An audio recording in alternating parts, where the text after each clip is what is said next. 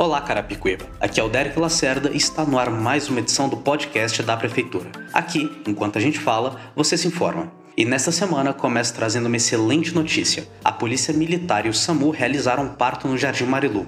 A equipe da Polícia Militar foi acionada para atender uma ocorrência no local e, ao chegar, a senhora Flávia, que estava gestante de nove meses, entrou em trabalho de parto. Os policiais começaram a fazer o parto e logo em seguida os enfermeiros do SAMU chegaram à residência e ajudaram a trazer ao mundo a pequena Lorena. A mãe e a bebê foram levados ao Hospital Geral de Carapicuíba para receberem os demais atendimentos médicos. Parabenizamos a equipe da Polícia Militar e SAMU pela ação, que além do parto arrecadaram cesta básica e mantimentos como lenços umedecidos, fraldas, talco, shampoo, pomada e sabonete para a Lorena. Agora, trazendo as informações na área do esporte, chamo aqui o jornalista Matheus Chaves.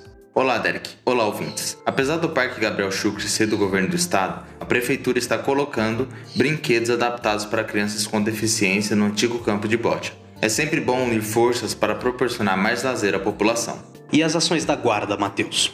A Guarda Civil Municipal segue realizando as ações de fiscalização na cidade e no último fim de semana fechou alguns estabelecimentos que estavam desrespeitando as regras de funcionamento e também interrompeu algumas festas clandestinas. Obrigado pelas informações, Matheus. Agora chamo aqui a jornalista Maiara Garotti, que traz as notícias da área da saúde. Olá, Derek, Matheus e ouvintes. O primeiro destaque é em relação à vacinação itinerante contra a gripe. O cronograma com o local, data e horário de cada região está disponível em postagem no site da Prefeitura www.carapicuíba.sp.gov.br. Já na última sexta-feira, dia 16, foram realizados testes rápidos para detecção de hepatites virais. A testagem aconteceu no Terminal Metropolitano EMTU, ao lado da estação CPTM Carapicuíba. A ação faz parte do Julho Amarelo, mês de prevenção e conscientização das hepatites virais. Ótimo, Mayara. E tem também o arraiá da vacina, não é mesmo?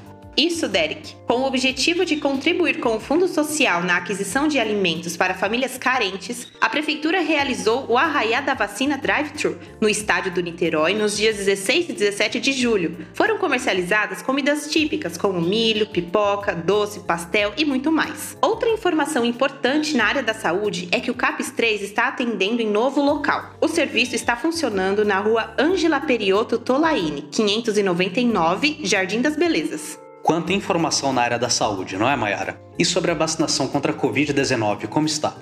Então, a vacinação de pessoas com 36 anos ou mais começou no dia 16 de julho. Elas devem apresentar RG, CPF, cartão do SUS e comprovante de residência, além de fazer o cadastro no site www.vacinajá.sp.gov.br. A vacinação acontece de segunda a sexta, das 8 às 17 horas, e aos sábados, das 8 às 15 horas. Muito obrigado, Mayara. E com essas informações, encerro mais uma edição do podcast da Prefeitura de Carapicuíba. Continue acompanhando as informações em nossas redes sociais, Facebook e Instagram. Também adicione o nosso número do WhatsApp, 99867 0832. Aqui, enquanto a gente fala, você se informa.